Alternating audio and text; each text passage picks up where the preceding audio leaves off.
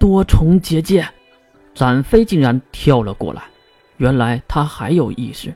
再看结界，在曹世涵飞来的路径上随机的释放了几个，可是没有一个命中的，可能是有些疲倦的缘故吗？展飞，花纸在后面大喊了一句，因为他知道要出事儿。可是花纸的声音刚刚落下，曹世涵的剑已经刺入了展飞的前胸。原来曹世涵的目标转为了展飞，跟他拼了！天书，一声天书，展飞捏住了陷入胸腔内的黑钢，而天地此时也从身后跳了过来，瞬间幻化成三人，竟然没有一个是灵体，难道是分身吗？秋水，长天一射。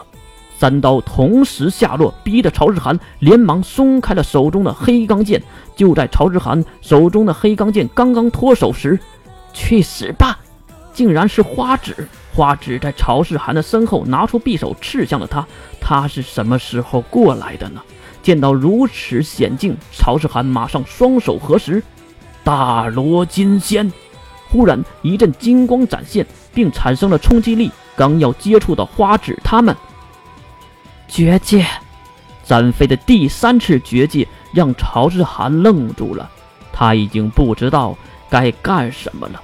绝界产生的巨大排斥力直接撞到了泛着金光的曹世涵，金光被燃尽，曹世涵的身体被燃烧并弹飞。可是天上还有天地，此时已经落了下来，后面的花纸也把匕首刺了上来，黑钢。曹世涵一伸手，黑钢剑飞了回来。而尴尬的是，黑钢竟然只剩下了半截，前端已经被绝界融化。黑钢到手，曹世涵马上一个闪身，躲过天地的两重攻击。可是到达的第三次攻击没能躲避，天地的法剑插入了曹世涵的大腿，后面的花指匕首也是插进了他的后腰。曹世涵没有攻击花指，那是因为他知道花指是不死的。他挥刀砍向了一旁的天地，真没想到曹世涵的近身肉搏竟然也如此的凶悍。就在那刹那之间，所有人都被展飞的绝界弹飞，花纸没有受伤，落在地面之上。天地落下了一条左臂，躺在一旁的地面上，而曹世涵耸立在原地，看着消散绝界的展飞。小伙子。你叫什么？口鼻眼都流出鲜血的展飞，磕磕巴巴的回了一句：“西马炼之子，西马展飞。”西马展飞吗？我记住你了。说完，曹世涵挥舞半截的黑钢，砍下了。展飞的头颅，展飞！瞬间弹过来的花纸疯狂的喊着，而曹世涵回头就是一掌，八卦掌，一手带着八卦印记的黑圈飞了出来，直接将花纸顶了回去。可是即使这样，疯狂的花纸还是不忘了攻击。见此状，曹世涵再次举手，雷神，招来！听到这个喊声，花纸看向远处躺着的天地。守护宇宙真理，愿我们与神同在。轰隆的一声，巨大的雷电再次降临，白色的光芒再次笼罩山腰，一阵阵冲击，一阵阵波动，让月跪在结界里，放声嘶喊。也不知道过了多久，灰尘散去，空地中只有满是鲜血的铜胖子。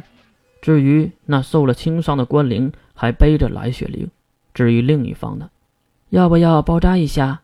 海灵看着曹世涵腿上的剑伤，而曹世涵却摇摇头。好久没有如此的松松筋骨了，真的很不错。他竟然对剩下的人留下了生路，还是说已经达到了目的了呢？再看那惊魂未定的童胖子。小眼睛滴溜溜的转了好几圈，什么话都没说，拉起自己的弟弟苗，竟然悄无声息的走向了下山的路。当然，也没人敢拦他们。这算是跑了吗？看到童胖子离开，金龙透也是从海灵的结界中走了出来。呵呵，真是壮观呐！怎么样，壮观吗？金龙透走到了月的身边，捧起了月的下巴，让月看向这眼前的狼藉。月用力地甩开了他的手。天帝怎么可能输？他怎么可能输？他被贫道定了身。接过话的曹志涵走到了月的身边，和他解释着：“定身。”月捏紧了拳头，不知道该说什么。行了，两位，有事儿。一会儿再说吧，这话是海灵说的。说完，还看向从山底赶上来的西马一族人员。那些人也没有废话的，开始收拾战场。